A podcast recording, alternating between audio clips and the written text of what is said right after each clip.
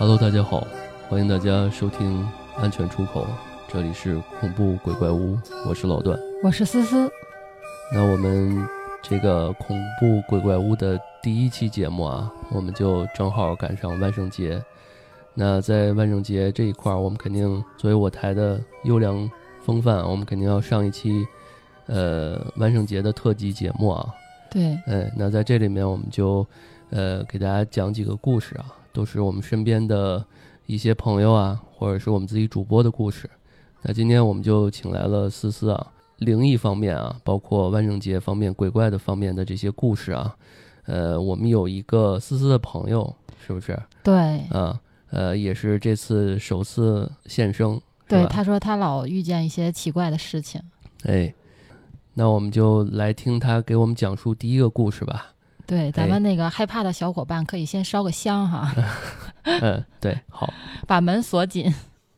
也非常感谢老段和思思的介绍。那么我也就是你们的新朋友熊猫君。这边的话呢，我会给你们讲述一下我自己亲身经历的一个恐怖灵异的事件。这个故事呢，名字叫做《恐怖酒店》。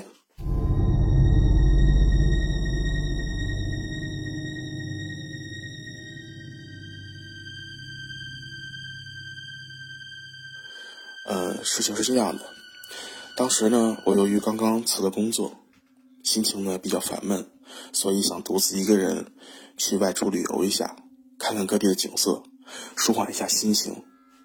但没想到，这就是一切恐怖的起点。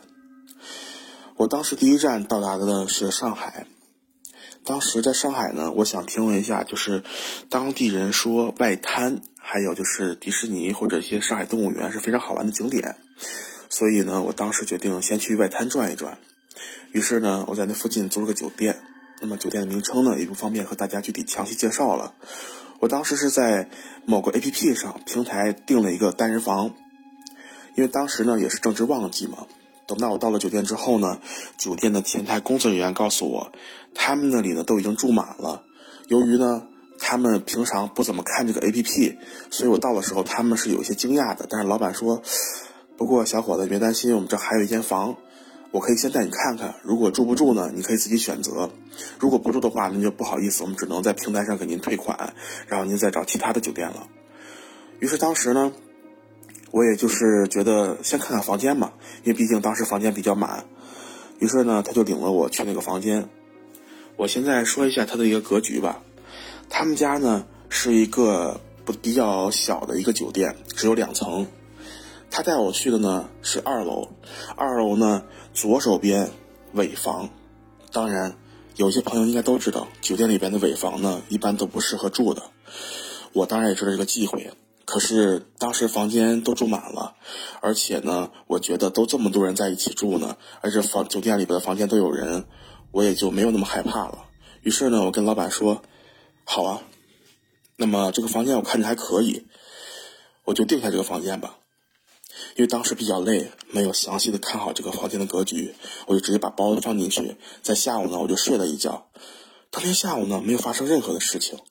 晚上我就出去想吃点东西，结果我一开门的时候，仔细看了一下走廊的尽头，我才有点后悔。原来走廊的尽头，因为它是左手边嘛，我这边的房间门呢是靠右手边的。一出门，右手边我以为是一个墙壁，但是呢。没想到这右手边啊，往下还是有一层楼梯，是一层旋转楼梯，只不过呢是被这个酒店呢给封起来了，拿了一条铁链，一共封了三层，三条铁链，禁止人去走这个楼梯。下面黑不隆咚的，我也看不清下边是通往哪里。当时我心里就有点发毛，但是我想，这酒店里都已经住满了，是不是？对门啊或者隔壁啊都有人住，那有什么可怕的？也就没放在心上。于是我出去简单吃了点东西，然后呢，当天晚上到外滩去转了一圈。从外滩回来的时候呢，已经是半夜十点多了。然后当时呢，我在酒店的床上，准备看着电视去睡觉。当时我记得是看的一个综艺节目，还比较高兴，心情很愉悦的。但不知道为什么，渐渐的时间到十一点多想睡觉的时候，我的心情就莫名的低落，而且呢，总有一种莫名的伤心感，就是可能是人们现在所说的网易云吧。我当时在想，可能是我之前的工作压力给我太大了，于是呢，我这边就关了电视，想听一些舒缓的音乐，逐渐进入睡眠。可那天晚上我不知道怎么回事，我翻来覆去都睡不着觉，因为我呢从来没有失眠的习惯，都是一个沾枕头就着的人。那天晚上怎么都睡不着，一直辗转到了晚上将近一点的时候，我突然间开始闻到房间里边有一股很奇怪的味道。我当时还没想起这是什么味道，但是逐渐这个味道越来越浓，越来越浓。后来我才想起了，这个味道我闻过。因为在我小时候呢，有我们的亲戚，当时呢是办丧事，然后呢我们这边呢也都都要去殡仪馆去举行参加各种仪式，这种味道就是我在殡仪馆里闻到的那股味道，我说不清它是属于尸体还是福尔马林的味道，因为我没有切实的去闻过，但我能确确实实的知道这个味道绝对就是在殡仪馆里闻到的，我当时心里边就慌了。我说怎么会有这种味道出现呢？我心里边一直很忐忑，但是我一想，都已经这个点了，可能是我自己吓自己吧。我就强行闭上眼睛，让自己睡着。可是那天晚上就邪了门了，我怎么都睡不着。于是呢，我想打开手机，巧了，这个屋的 WiFi 突然间断掉了。断掉之后呢，我想用我这个 4G 信号去上网看看小说之类的。但是没想到，四 G 信号明明是满格，可却什么网页都打不开，甚至连微信都发不出任何消息。可是网络信号我看是满格的。这个时候我就觉得这房间有些不对劲，我马上穿好衣服到楼下。当时呢，给我开房间的老板已经回家了，只留下一个值班的妇女，而这那值班妇女呢也已经睡下了。于是呢，我就轻轻敲了敲前台，我说：“你好。”那咱们这边还有其他房间吗？我想换个房间。那个女人睡眼朦胧的醒来之后呢，疑惑的看着我说：“你住的哪间房啊？”我就说了我的房间号。那个女人眼睛有些迟疑，而且呢，当时我能感觉到她的表情有些惊讶的，但是呢，很明显是在故作镇定，马上就说：“啊，不好意思，小伙子，今天晚上咱们这儿都住满了，如果你不介意的话，可以先在这儿。”看一看能不能在这儿休息一宿，坐一宿。那个房间呢？如果你觉得睡不着，你就别回去了。然后这边这里有椅子，然后你在这儿实在不行坐一宿也行。那边还有沙发，你躺沙发睡一宿也行。然后当时我觉得很奇怪，这不是一个正常的处理方式。正常的话，你也给我去换房，就算房间满了，你也不会说让我不要回房间，让我在大堂里休息。这个时候更加验证了我想法，我觉得这个房间有问题。而且我的内心也告诉我，现在不能回房间。我觉得回房间可能还会出现其他恐怖的事情。于是呢，我也就不敢回去。我就一个人坐在酒店大堂的沙发上，坐着坐着，坐到后半夜的三四点。我当时看天也快要亮了，我想都已经凌晨了，这时候回去应该没什么事了。而且当时呢，我特别特别困，在沙发上睡呢，我脖子还疼。于是呢。我就壮起胆子，我说反正天也要亮了，也不怕了。我就壮起胆子回到了房间，躺在床上准备睡觉。很奇怪，我明明在楼下非常的困倦，而且也没有洗脸，一进房间就异常的精神和兴奋，也不知道这种劲儿是哪儿来的。躺在床上呢，也丝毫不觉得困，反而呢心里边觉得很堵得慌，觉得我和这人生活的很失败，觉得我这么活着没有意思。还不如一了百了。当时我就心里边觉得犯嘀咕，我明明没有这种想法的，怎么会有一种想自杀的冲动呢？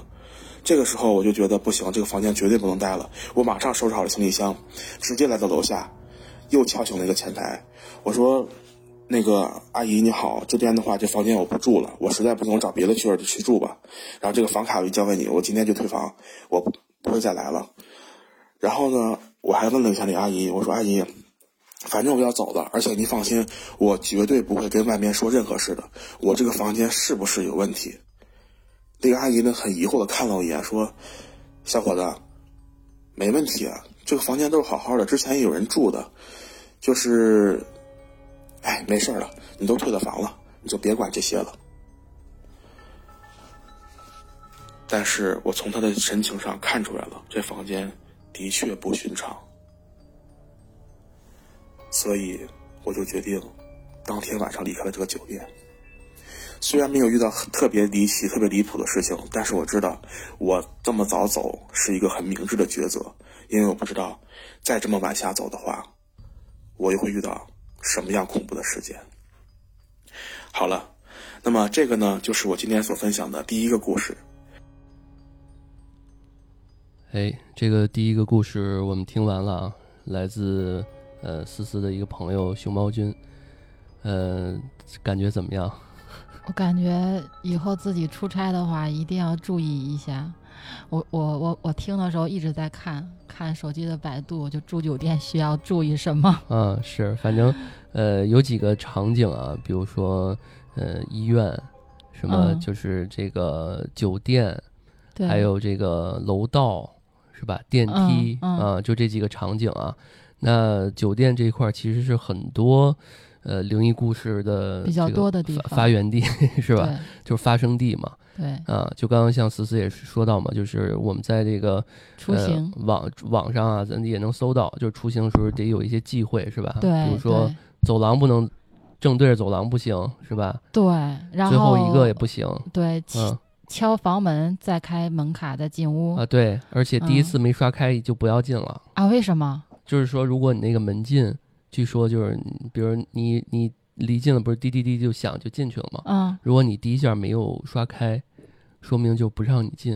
里面有东西不让你进。敲门是肯定的，啊敲门也是告诉他，哎，这个里面如果有东西或没东西，你都你都要告诉他我来了啊，这个、啊呃，大家都行个互相行个方便，都有这么一个讲究嘛。对我因为有我记得，嗯，有一次好像就是说什么都刷不开，是出差的时候，嗯然后后来就找的那个工作人员，就同样一个卡都是我的卡，然后就刷开了，很神奇。他就是他来了就刷开了吗？对说他来了。了就能刷开，但是我怎么刷都刷不开。那其实按照真正讲究的话，应该这时候你就不要住这个了，应该换一个了。对，然后我我外出回到房间，我又刷不开，然后又是找的那个工作人员，他才给我刷开的。那可能是 这个太嗯吓人了，这个后想的话细思极恐嗯啊。是，我觉得像刚刚熊猫君给我们讲的第一个故事啊，就挺够劲儿。然后呢，那个呃，我是觉得它这里面有几个细节啊。第一呢，嗯就是从结果的导向来看，其实嗯他没有告诉大家这是什么原因，对，是？吧？他整个篇幅都在讲他这种心理上都不舒服这种感觉。对，是吧？就是他说这个有点儿时候像小时候长辈去世的时候，那个殡仪馆泡尸体那种福尔马林的那种感觉的味道。对他，他说也不是那个，但是你你你只要经历过去过那种地方，就能嗯，知道那个味道。啊，一睡睡着了，一闭上眼睛，总是能闻到那个味道，这挺恐怖的啊。对。其实嗯我是相信是有平行时空存在的，哦，对，有平行时平行的另一个世界，就是咱们肯定是遇不见的，所以身上肯定应该是有一些感知的吧？是，所以我们这块儿，哎呀，熊猫君这一块儿的这个呃体验啊，我觉得有些时候，当然，我觉得出门在外还是得注意安全。那肯定呀在这个安全的同时啊，如果有这样的经历，我觉得也是能怎么说呢？就是这东西有些时候这个鬼方面啊，也有好有坏，对吧？这不好说。对你要不能说这东西完全是多么的不好的事情，但是真的遇到这种事情，我建议还是大家及时换房间。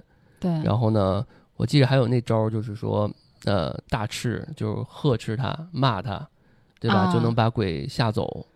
对是这样的，嗯，对，所以这种情况下，我觉得还是大家得多加小心吧。啊，确实也没有破案啊。阿姨那种后面那个前台那种这个欲言又止的样子啊，呃，估计听完的观众都去山上请个福，然后经常出差的没事儿就带着的那个护身符出门了。得得得带着，得带着。哎，信则有，不信则无。这个东西说灵灵，说不灵也不灵。是。哎，那我们这是第一个故事完结啊。我们第二个故事由思思给大家这个这也是为什么那个这期我请思思过来啊，因为我台其他主播可能天天都都胡胡逼，天天 都聊天的，然后就思思可能对这方面一是感兴趣，二是自己自身也都也经历对过。我是属于我生辰八字是属于阴气比较重的，比较重的对，啊比较重的那种人。嗯，嗯那给大家讲的故事是什么？嗯、呃我给大家讲一下我的第一个故事吧，哎就是嗯、发生在二零一八年的。年初，18二一七年年末，一八年年初的冬天，因为嗯我是一个艺术生，学美术的，哦，然后我一八年的时候选择了在清华大学那边的一个美术培训机构。嗯，然后呢，在清华大学那边五道口有一个东升大厦，我们的画室当时就是在那里。然后东升大厦的四层，这个时候呢，我们就是一层也是一个画室，但是四层呢只有我们一家。那个楼很空旷，除了一层有一个画室，就是我们四层有一个画室，二层的话好像是有办公的人员，但是几乎没怎么见过。然后那个楼就给人的感觉就是比较寒冷，那个冷跟冬天的冷不太一样。但是因为画室的学生比较多嘛，大家也不在意，因为平时太忙了。哦，嗯，然后就是突然之间有一天发生了一件事情，就是我们有一个呃我们班的班长，就是我们画室也是分班级的嘛，培训班也是分班级，一个男生班长，我记得那个男生还是个新疆的，身高不太高，然后他从那个走廊外面去洗那个燃料盘回来，嗯，回来之后推开门就哭了，就坐在地上哭了。然后我们这个画室老师就去去安慰他，就问他怎么了什么的，因为其他的小伙伴都在画画嘛，也就是嗯看了个热闹，但是没有仔细去研究是为什么。然后他的意思就是听到了奇怪的声音，还是看到了奇怪的什么影影像，大家就觉得可能是呃起早贪黑画画太累了，就是精神不太好，呃精哦神状态不佳，就没有当回事儿。但是后来我当时一想，男生都哭了，那是一个多恐怖的事情啊！但是这件事情呢，就被老师们给压下去了，也不是说压下去吧，就是没有想到影响会多大。然后后来就有一天，我去那个洗燃料盘。我们的画室是这样的，那个楼四层是一个大走廊，嗯，我们画室在走廊的一头，然后那个洗燃料盘的地方在走廊走廊的另一头，另一头马上到另一哦，头了。等于说洗个燃料盘儿得洗，就得去好远的地方，对吧？走一楼一楼的那个然后那个对，然后那个洗水池的地方特别搞笑，它里面很大，里面是洗水池，然后右手边有个门，它进去的话是淋浴棚。就当时很奇怪，因为大家不知道这个楼以以前的前身是什么，但是这个厕所特别的大，它不是厕所，就是洗手池，然后右手边门里面是淋浴棚。那个嗯淋浴棚呢，可能是经久失修吧，它不出水呃不出那种流水，但是它滴水，一直也没有当回事嘛。然后那天就我一个人去洗燃料盘，没有人，走走走了那个走廊，走了好久好久，在那洗，因为做美术生嘛，燃料盘就是干了很久，我就洗了很久。啊，对，那得洗半天，对啊对，得洗个十分二十嗯分，是然后我就在那洗，洗了差不多在三分钟左右的时候吧，我就听见了一个动静，我就听见好像有人走过来，然后呢又不像有人走过来，但是有喘气的声音，然后里面还在那个里里边的那个棚头还在滴水，你知道吗？嗯然后那个喘气的声音还感觉有回声，因为走廊很空旷，那一层就我们一个画室，然后我就没当回事。然后后来那个声音就感觉有一点近了，然后我就问我说谁呀？我说谁谁跟我一起来洗这个燃料盘啊？也没有人，我就回头也没有人，我就探出头，发现那个走廊还是没有人，画室的门是开着，没有人出来。然后我就还在那洗，看没看？我看了也是哦没有人，然后我还在那洗，我就听见那个声音特别特别近，就就后来是在我耳边的一个声音，他那个喘气的感觉就是像谁掐住了他的脖子，他在呼救一样，就是。就是这样的一个声音，真的是这样的。太这这太恐怖了。然后我就特别害怕，我就紧张的不行，我就喊，我说谁呀、谁在闹呀？然后也没有人。那你也胆儿挺大的，这要我早就跑了。然后我当时以为是幻听，我就扑棱了一下耳朵，然后那个声音还在，就这样，嗯，然后就很近，然后我当时就突然想起那个小男孩儿，我们那个画室那哦，个小朋友的事情，疆的那对个男生啊，对，嗯我把所有的东西都撇在那儿，我疯狂的跑回去。我当时头一次觉得那个走廊好长好长，我感觉我走我跑过去的每一个身后的路过的地方灯都黑了。哦，其实一直是开着灯的是吧？对，哦是白天，但是那个走廊很嗯暗，然后啊，对，是有一些那种大楼，如果白天的话，它就不开灯，对。就借着点那个外边窗户的光对，它就不开了。对，嗯。然后我跑回去之后，我进屋就坐在地上了，跟那个男生一样，然后我就呆滞了，我没哭，然后那个所有的老师就过来了，说那个怎么回事儿什么的，完了我就那个男生也过来了，然后我就哇一下就哭了，我就说遇到了什么什么的，然后这个时候我们这个画室才注重这件事情。但嗯是也没有跟学生去明说，只是后来我们画室的位置变了，就是从那个东升大厦搬到了清华里面，哦，嗯，就就不在这儿了是吧？对，不在嗯这儿了。然后后来是听说呀，就是听道听途说，说这个东升大厦之前是东升医院，是个医院改的啊。对，是个医院改的。然后东哎升医院的四层是一个太平间。所以，我们那个楼里面为什么会有淋浴棚啊、洗手池，但是厕所又不跟他们放在一起，是分开的。知道，刚刚你提到在开始的时候说那个二三层可能有一些办公人员啊什么的，太平间压天天压在自己头上也挺恐怖的啊。对，但是嗯其实那个楼二三层几乎没什么人，只有一层嗯和我们四层是、呃画室有人是的。但是其实我我好看过很多资料啊，嗯也都提过，就是说现在之前战争时期啊，或者古时候一些医院呃医院啊，对或者是寒气比较重的，对现在基本上都是盖成学校了，就是想对，想通好多都是这过这些样的。比阳气比较重的这种去压一压这些，对，人嗯多嘛，毕竟会聚集阳气的。嗯，就是那个大厦，反正后来我嗯考了北京的大学之后，就很久几乎没有往往那个方向去走过，那就给我留下了一个挺大的一个阴影阴影，因为那个嗯。声音太熟悉了。那个声音一开始嗯。我真的以为是我自己的幻听，是，我觉得有些时候我们可能确实是看不到真正的影像啊，就是有些时候我之前也经历过，就很短，没有思思这个这么漫长的一个一个过程啊。嗯，我有一次就是坐电梯，然后我就感觉旁边有一个人，就这样一下啊，有呼吸是吧？啊，对，然后我当时就好像就在我后边脖子那块儿，因为当时坐电梯就只有我一个人嘛，嗯所以我就清楚知道，因为电梯就那么点儿空间嘛，几平米的空间，对那不可能有别人嘛。然后就总觉得可能有一股这个能量场吧，或者磁场，它就会让你有一个 那样的一个感觉。对，哎那个声音真的太太熟悉了，我现嗯在都已经过了有四年，嗯、三年的时间，嗯，我到现在都没有忘记。啊，我说错了，是零七年，不是一八年。哦，零七年你这末，零八年初，嗯嗯有十三年了吧？嗯，依然还不敢去是吧？那边，嗯、也去那边。路过过路过的话，我会情不自禁的去啊看一下那个楼。因为确实阴影太大了嘛。对，吧确实是。但那个楼，后来我才知道为什么我们那两个画室在哪儿，因为房租便宜。嗯，那肯定的。对，啊，我估其计实没有什么除了你们，人租的。我估计除了你们以外，之前应该也有过人投诉过这种情况，哦或者估计是这样的嗯，是。哎呀，这个也挺够劲儿啊！对，那个、嗯被掐死了。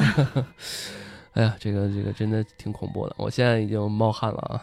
嗯，行，那这是第二个故事啊。那个，我们今天为大家准备五个故事啊。那个下面这个依依依然是熊熊猫猫君君哎给大家介绍的下一个故事啊，也是他今天给大家推荐的第二个故事，我们来听一下啊。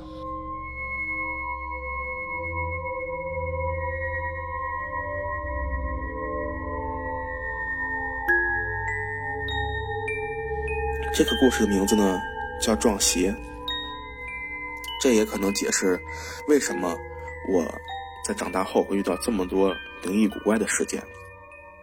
事情是这样的，在我小时候还没记事的时候呢，曾经撞过一次邪。我为什么知道呢？是因为在我母亲和亲戚聊天的时候，碰巧让我听到了。事情是这样的，由于呢，我们家小时候有经营过一个面粉厂，这个面粉厂呢，就是把谷物磨成面粉的一个工厂。由于这个工厂呢是不能开在市里的，只能开在村外的郊区，所以呢，当天晚上厂子里出现了一笔账务的问题，所以我爸我妈带着我一起去了。当时呢，由于害怕我一个人在家里边不安全，索性就把我带上一起去了。我爸爸呢，当时是开的一辆厢式的货车，开的货车呢，可没有把车停到工厂里边，而是停到了工厂的后边。为什么要停到后边呢？因为工厂里边机器都在二十四小时运作，特别的嘈杂。我当时都睡着了，怕我又哭又闹，他们没法办事。于是呢，就把我放在了后边。这边呢，我也顺便介绍一下当时这个面粉厂的一个格局。由于呢，村子里边呢是属于人流量比较多的地方，我们那个厂子没选择在厂村里，而是在村外。本身村子呢就已经够偏了，再加上村外的一个郊外郊区的话呢，只有树木和一些农作物的田。当时我还记得，好像种的那一片田都是玉米，到现在还在种着。而在我们院的后边呢，是有一个无名孤坟，这个坟的时间非常长了。而我们这边的习俗呢，是一些老坟的话呢是没有墓碑的，再加上上面呢，由于落了很多的落叶。所以在常人看来呢，是一个很不起眼的小土包。而我们这个工厂呢，在这儿也有些年头了，这些坟呢也一直没有事儿，也没有人祭拜过，所以呢，我们就一直和它相安无事，把它呢当做一个小土包来看待，没有把它当做一个坟来看待。而我爸爸的车呢，正好停在这个坟地前边。他们把车停好之后呢，就下了车，把车门锁好，看到我里边睡得安然无恙呢，就进去处理账目的问题。他们也就大概处理了半个小时左右，处理完之后呢，回来上车准备回家。可是我母亲发现不对劲了，因为她一开始上车的时候，发现盖在我身上的褥子，也就是一个小被子，不知道为什么掉到了车底下，而且我本人开始昏迷不醒。于是呢，我爸吓坏了，马上把我拉到医院。当时呢，到了医院之后，我听我妈说我已经翻了白眼，我也不知道是真是假。可是医生经过各种检查之后呢，发现我的身体机能都很正常，但是不知为什么就是醒不过来。当时呢，我爸也急了，就说：“你们这医生怎么会检查不出来呢？这么小的孩子，他昏迷不醒肯定有个原因的呀。”可是医生检查了我的所有检所有全项，但是呢都是没有问题，都是很正常的，但不知道为什么就是醒不过来。整整一晚过去了，到第二天天亮，我还是没有醒来。这个时候，我妈说：“会不会是这小孩，咱们家孩子冲撞到什么了？比如说一些脏东西或者撞了鞋？因为我爸爸当过兵，我爸从来不信这些东西。当时呢，就骂了我妈一顿，说：咱们家怎么可能信这些乱七八糟的东西呢？肯定是这孩子得病了，上医院看一看就可以了。你别去胡思乱想了，这世上就没有鬼。”可是呢，到了第二天，我还是没醒。等到第二天晚上，我爸也慌了。这个时候呢，还是一个当时比较年长的护士长，悄悄的跟我妈问了句：“你们家孩子是不是冲撞到什么东西了？”这也检查了两天了，一点事儿也没有。这孩子各方面指标都正常，但就是醒不过来。要不你们去找先生看一看。这个时候呢，由于我爸特别慌，所以呢。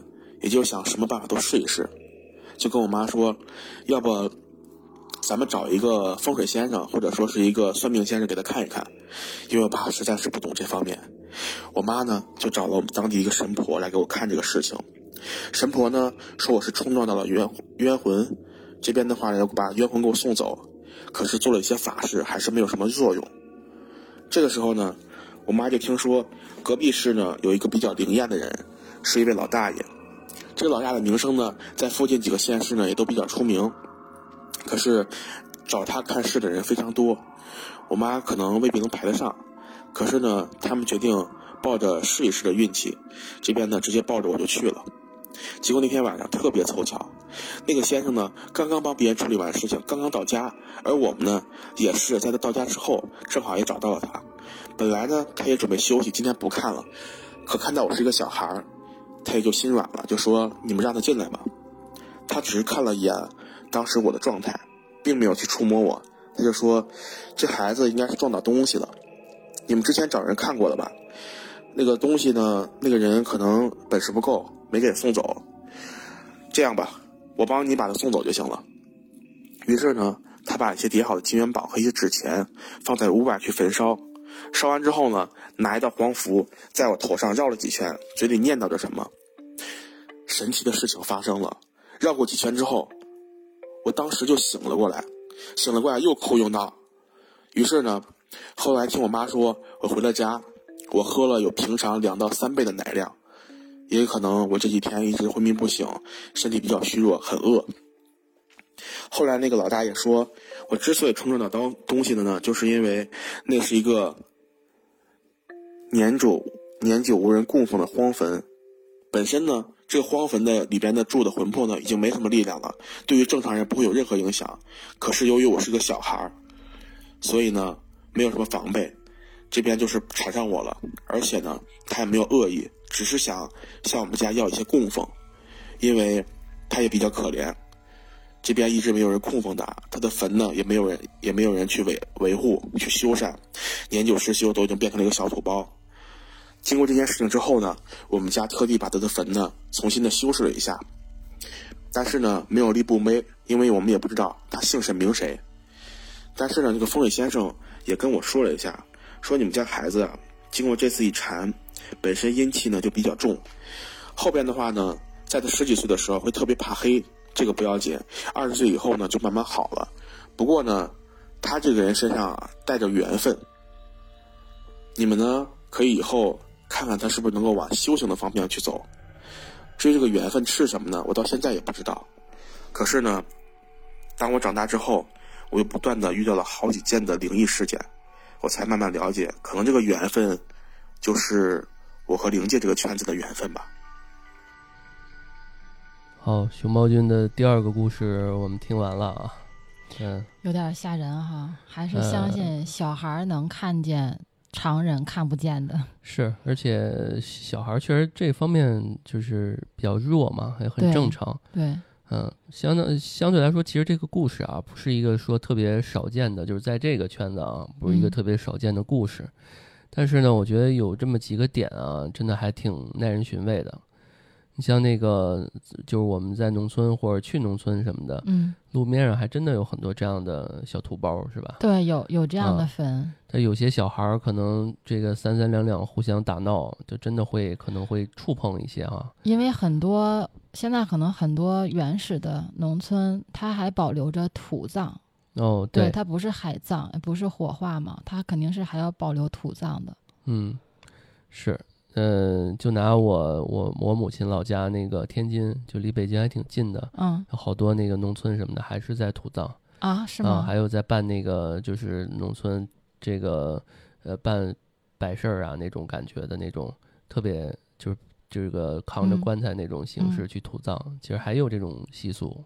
然后就是嗯，白事儿可能要办个几天，白天要吹喇叭是吧？对对对，唢呐嘛。啊，对对对对。所以这个，嗯，刚刚其实熊猫君说的那个啊，就是，呃，他也没有什么恶意，因为这个时间比较久了，这种坟可能是特别老的那种人啊。对，年久失修了，估计亲戚也可能都不在，不在附近，不在身边，很有可能嗯。就是有些时候，你像我姥姥姥爷，依依依然也是这个呃土葬嘛，所以那个有一段时间，其实那个。呃，因为我们这个风化呀，或者是说这个一些这个呃气候啊一变化，有些时候真的你那个碑啊或者怎么着立的不是特别的呃这个清清楚啊，或者是说那个怎么着，那都找不到自己的坟，就是都不是自己的坟，找不到自己长辈的坟，会很常见的。你像农村真的会有这种情况，所以为什么会有就是说子女？呃，长大了或者怎么着，就会给自己家里面人迁坟啊，或者怎么着的，让他们过得更好一点。因为刚刚熊猫君也说，就是没有恶意嘛，对，只是说他的后代们就没有好好的给他这个继续的去祭拜，对，是吧？这样的啊，你就肯定是说你得先迁坟再祭拜，你不能说你换另外一个地方去祭拜，他没有那他送不到，烧不到那儿去，嗯。对吧？所以我觉得熊猫君的这个父母也很好啊，后续还给这个这个这个这个鬼魂吧，啊，重新修整了一下这个这个坟墓。所以就是很多老人长辈去世了，大家也不要去忘了他们。是的，嗯，觉得这个也算是有惊无险，是吧？对，嗯，呃，当然，我刚 最后熊猫君说这个跟这一块儿是有缘分的啊，嗯，是吧？看看以后看 修个道什么的。对，嗯熊猫君这个故事跟我接下来要讲的那个就很相像，也是跟老人有关的。哎，那来吧，嗯啊行，那我就给大家讲一下思思这边的第二个故事吧。哎，啊，嗯，是这样的，就是我从小到大呢，姥爷去世的比较早，哦，是在我可能是六七岁的时候吧，但是其实我没有什么印象，是我脑海中的潜意识就是可能在医院见过他。啊，我姥姥还是很健康的，我姥姥很长寿，现在是九十七岁了已经。然后呢，嗯那长寿啊，对，然后呢，就是我对姥爷的印象很浅，很意识很很很淡。然后我们家呢，可能只有我的体质比较弱，从小可能也是体弱多病，然后阴气比较重一点，所以呢，就可能会碰到了一些事情。是这样的，就是在我高中的时候，但我忘了是高一还是高二。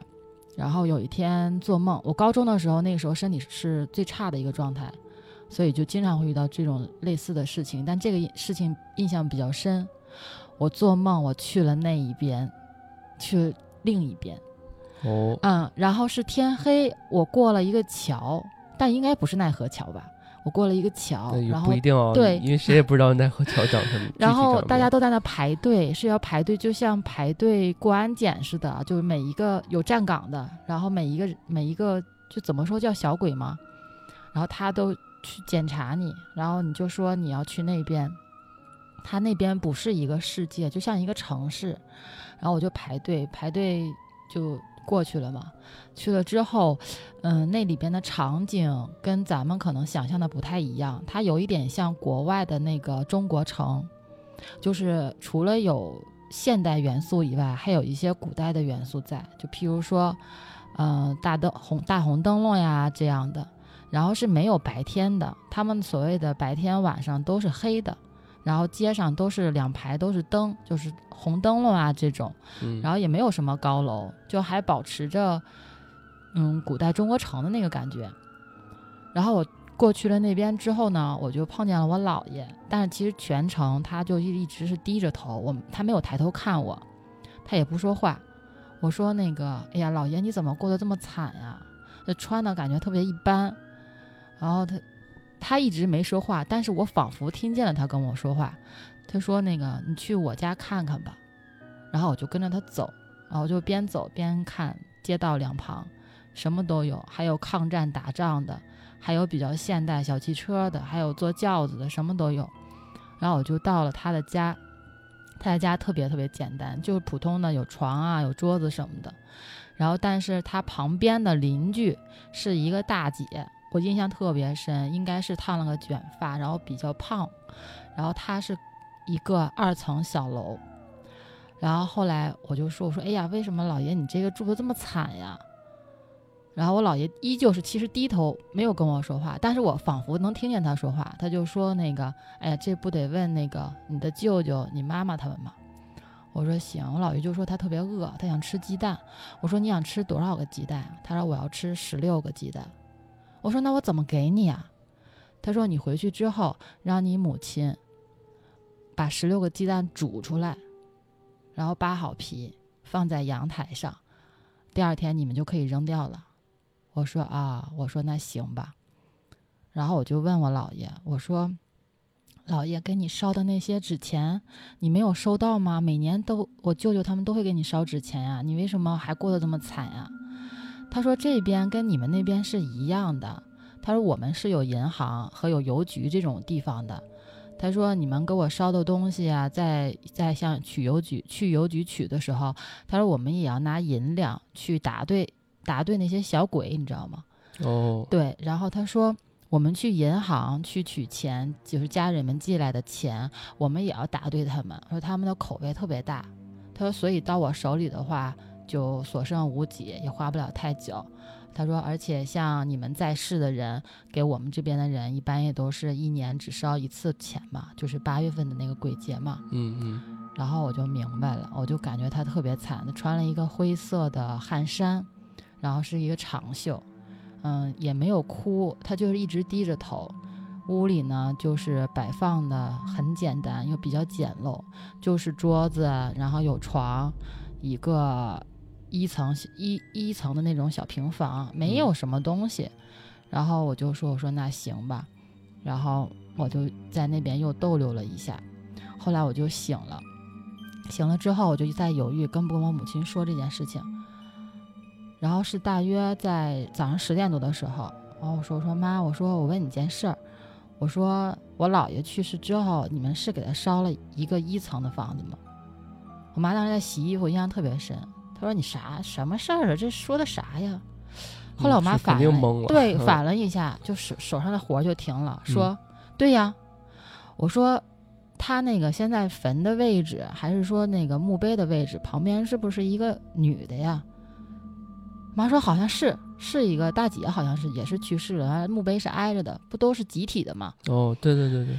然后我说啊，我妈说怎么了？我说那个我梦见了，我说我去那边了。当时我妈衣服也不洗了，就看着我，眼睛瞪得巨大。我说那个你们给他烧的钱他不够花，他在那边特别苦，他要吃鸡蛋。我妈说吃什么鸡蛋？我说姥爷说。我醒了之后，回来之后，让你煮十六个鸡蛋，剥好皮放在那个窗台上。明天呢，咱们就可以扔了，就他就吃完了。我妈说行，然后她撂下手里的活，就赶紧去煮鸡蛋。我说不多不少，就要十六个。然后我妈妈就煮了十六个鸡蛋，晾凉了，剥好皮放在一个筐里面，然后就放在窗台上。当时我爸回来就问怎么回事儿，我们也没敢跟他说，因为可能男生一般不太信吧。嗯。然后第二天的话就扔掉了。然后过了有两天之后，我妈就给我舅舅他们就联系了，说那个，嗯，给咱爸去烧点纸钱吧。我舅他们说，哎呀，这也不过节，也没到日子，烧什么纸钱呀？我妈就说说，哎呀，那个小雨遇见了一件事儿，然后就做梦了，然后就说了一遍。然后我就说说那这样吧，那咱们家传统就是女性不去祭祖，然后我们就把这个我们哥几个就给咱老爷子多烧点吧。然后后来我舅他们，就你舅舅他们男男男同志们去，对对，然后几个舅舅们好像就烧了不少的纸钱。然后从那一年开始吧，我就后来有一年问我妈，我说那个给我姥爷烧纸烧纸钱，你们现在。烧的怎么样了？他就说：“他说比之前多多了。”我说：“啊，我说他没有再回来找过我，他没有。我说我没有再梦见过的。但是这件事情其实，嗯，也不算恐怖。可是现在时间长了，一想，就是能再见到之前已故的人，一点都不可怕。是你，你之前跟你姥爷关系怎么样？没什么特别大的印象。”是吗？对，就是我其实就几个点啊，比如说，为什么姥爷会找到你？其实就就这其实就是托梦嘛，对吧？啊，然后在下面过得不太好，这个其实挺适合做成剧本的啊，不是剧本上，是那个拍个电影什么的，就是相当于在这个我们我们在阳间啊看到的那个上面坟是什么个排序，下面可能是一件一样的这么一个排序，嗯。然后呢，使所有的时代时空都错乱的，然后下面也是一个社会嘛，对吧？对，所以就是人不在了，还是要对他们好，真的是这样的，不能说不在了就不在了，嗯，还是要去爱护的。对，所以好多那些成功的老板、企业家，他们好像都还挺看重这种祭祖，对他们的祭祖都是很大型的，对吧？而且不是说成功了之后祭祖。因为他们是这个可能一直对这个事情比较看重，然后呢，祖先也会保佑他们嘛。对，其实确实是这样的。而且你会发现，其实像他们特别大的企业家什么的，他们可能更信这个事情。他们不是迷信，他们可能会信一些因果，信一些善恶。嗯，这是他们的那个座右铭或者信仰，这个还不是迷信的这个层面了。对，是的。哎呀。这个还是挺挺好的啊，在我看来，其实是一个很很美满的一个一个结局。但是我不想再去一次。嗯，你真的有点瘆得慌，你知道吗？我当时就是我回不来怎么办？对，应该是挺诡异的。听你描述这么细节，就感觉很真实，是吧？因为这个具体说的话，还有包括周围的事物啊，还有这个具体什么十六个鸡蛋啊，好像还都挺挺真实的。因为往往我们做梦都比较模糊嘛。是的，哎呀，啊特别真实。我在那排队进去的时候，就是前后左右挺长的一个队伍。这个队伍里除了跟我一样有就是在世的人，他也有已故的人。因为我我当时记得，我当时哎，我来我我到了哪儿？我就说哎，我要去这儿，就潜意识的跟着队伍往前走。我的梦直接是到了那个排队那儿。嗯，是，刚刚当然刚刚思思还说了一个点啊，就是说那时候正是身体最虚弱的、比较虚弱的时候，对，所以一个是小孩儿，一个是身体虚的时候，都容易被这种事情啊，对，这个身体素质嗯差、肯定是不太好的。对，所以还是正能量，这个大家强强身健体啊，会会稍微避免一些这样的事情。哎呀，这个还挺挺挺好的啊，这个故事，嗯嗯，不是特别恐怖。啊，不能说故事吧，也算是一种亲身经历了。嗯、对，对，行，那我们最后一个故事啊，来听听啊，依然。是熊猫君给大家嗯带来的最后一个故事啊。好，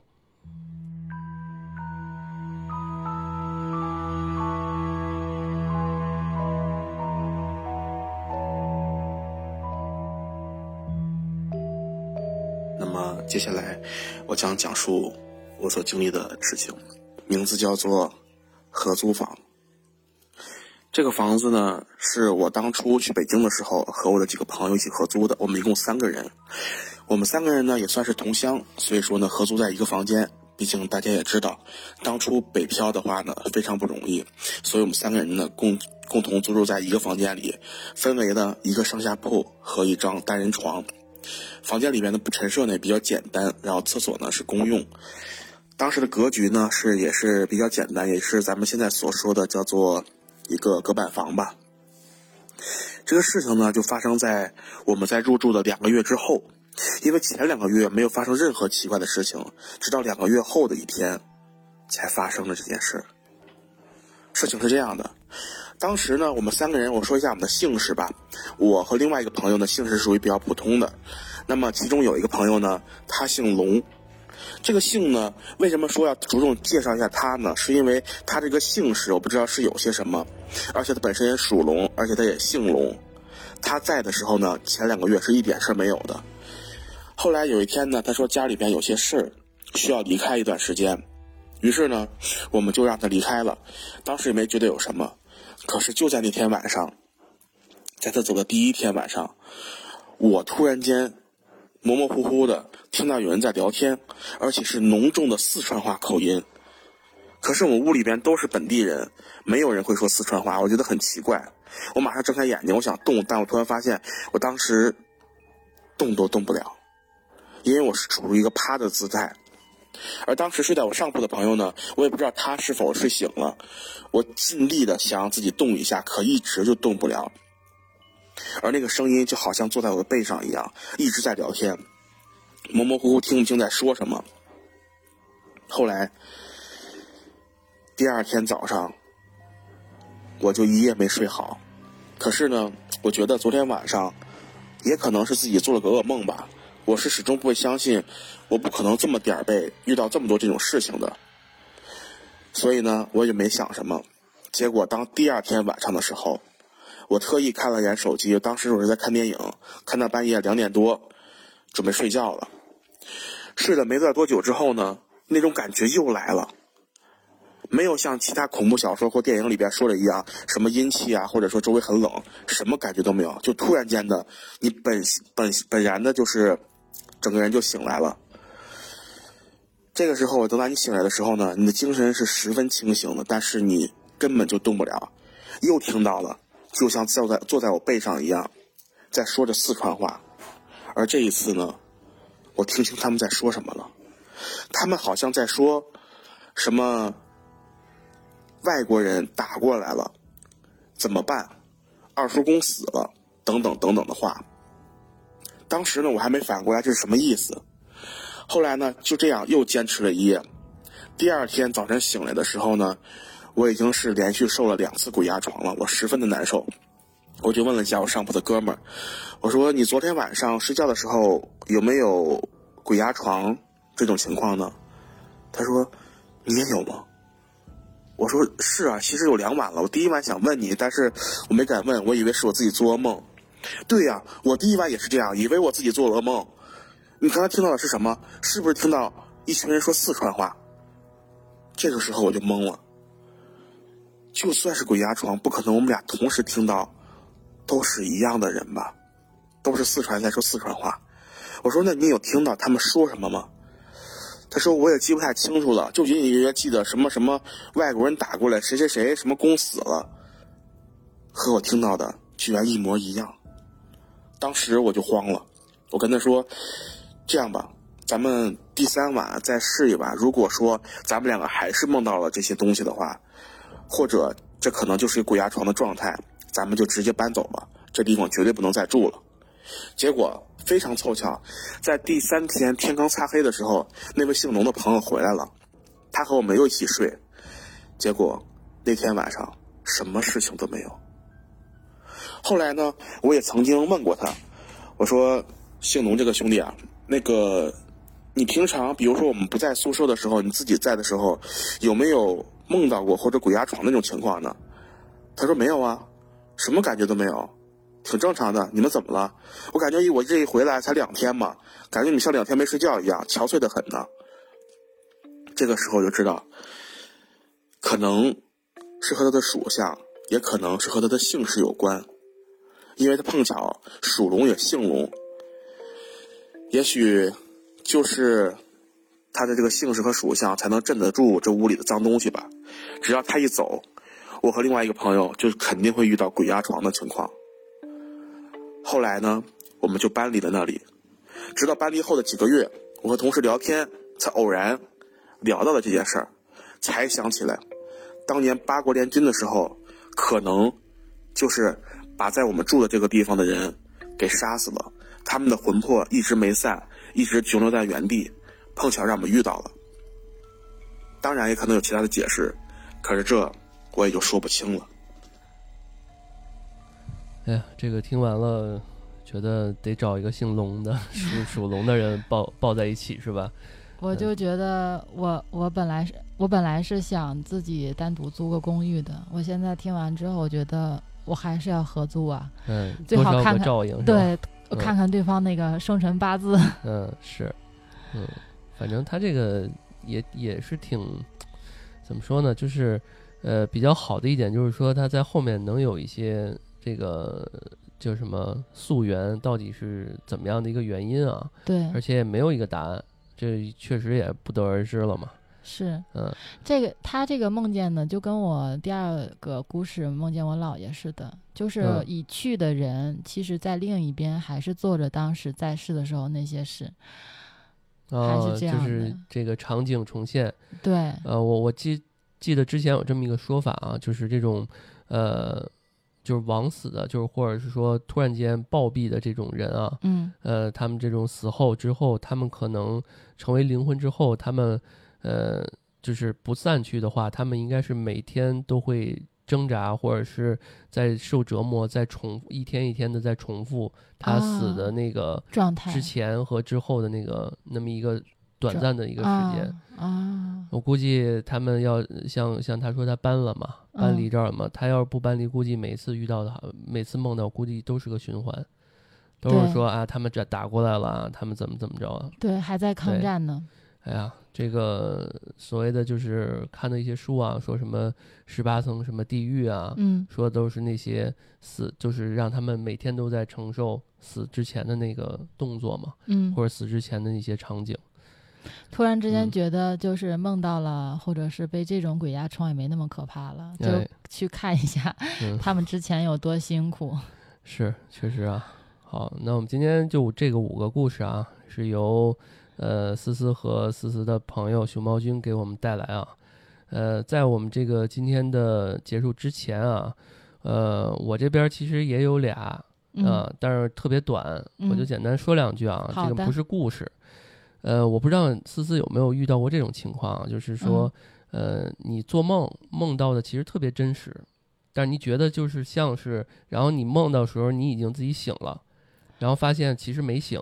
啊，就是感觉自己半睁眼的就是梦中，梦中梦。梦中梦，你就像你看那个今今天不是在我家录音嘛，嗯，然后你看我们这个床跟洗手间是对着的嘛，对然，后有一天晚上我做梦梦见我们家那个，就我这已经躺着睡觉了，嗯突然间我梦到就是猫在叫，啊，然后呢那个呃我梦到猫在叫，然后那个梦到我起就是我就起床了，嗯。起床之后我看到我浴室里面有一条大蛇，啊，就是特别大的蛇，然后当时我就害怕极了，然后呢我就抱着猫就往前那个就想往前冲，嗯。然后突然间我就醒了，然后嗯发现其实我没起来，是还是在做梦。啊。然后呢，实际上这猫确实是在叫，对着卫生间在叫。啊是吗？对，就是这种类型的梦啊，嗯其实是给你上那种叫心理和生理的那种同时的恐怖。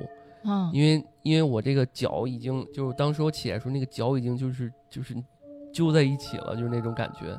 同样的梦我还梦过一一个，就是我梦见我那个、嗯就是床床头不有呃床那头那头部不是有那个可以靠的那个背儿吗？嗯，靠背儿嘛，我就梦到上面有一堆虫子在往我脑袋上爬，哎，然后呢，我就我就我我我就一直在活动自己的身上，我说别爬别爬别爬了，好其实是蚊子？吗？好恶好恶心，我也不知道是啥，然后我就梦见我开灯在找了，其实嗯最后、呃没找到或者怎么着的，然后呢，然后看到那个有一个什么什么东西。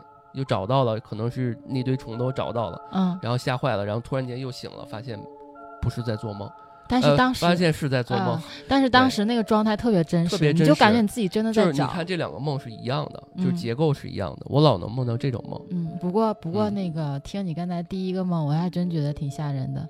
你们家的那个那个卫生间那个百叶窗可以给它糊上。你说这晚上你要是发现哎百叶窗上有一双眼睛正看着你，那不更恐怖吗？啊，是啊，是啊。哎呀，你这么一说，你 我今天晚上还要睡觉呢。真的，百叶窗有一条里面发现了一双与你对视的眼睛，不是更恐怖吗？嗯，是我我，而且我最近，而且我最近晚上都是那个放着柯南睡觉。啊，今完了，今天老段夜不蒙寐，夜夜不能寐。对，然后夜里面经常就有些时候夜里醒着，嗯就能听见柯南那个背景乐嘛，就是说那个，就你知道那经典的，就是说、其实他不是我杀的，什么就是那种、嗯啊啊啊什么真相只有一个，就是那种背景乐，不还都挺恐怖的吗？嗯。有的，其实对一些身体素质特别过硬的人来嗯。说，他们就不相信。就我之前跟朋友说过这些事，他们就说：“嗨，你还是不累，主要你还是不忙。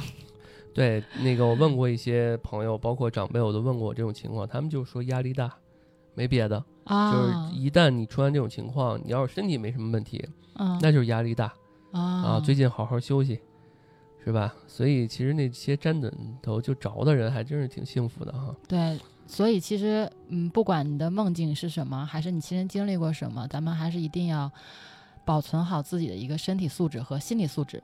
嗯，行，那个这也是我们第一次尝试录呃这种鬼怪灵异这种节目啊，然后有的到不到的，大家也多包涵。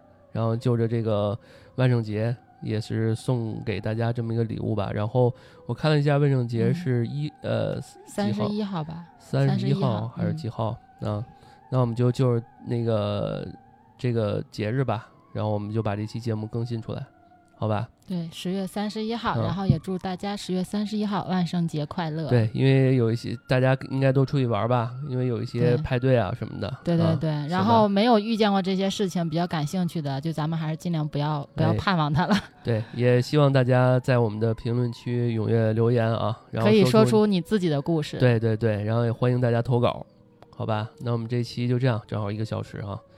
嗯也感谢思思，然后包而而且特别感谢熊猫君啊，嗯。啊，因为他这次大家可以听到音质是他在那个出差嗯啊，也我们以后也呃非常欢迎，包括这个未来吧这档节目，我们也希望熊猫君多给我们提供一些呃，甚至我们可以当面儿一起去聊嘛，嗯对吧？嗯，行，那我们就这样，嗯、感谢大家收听我们这期的安全出口，这里是恐怖鬼怪屋，我是老段，我是思思，好，我们下期再见，拜拜。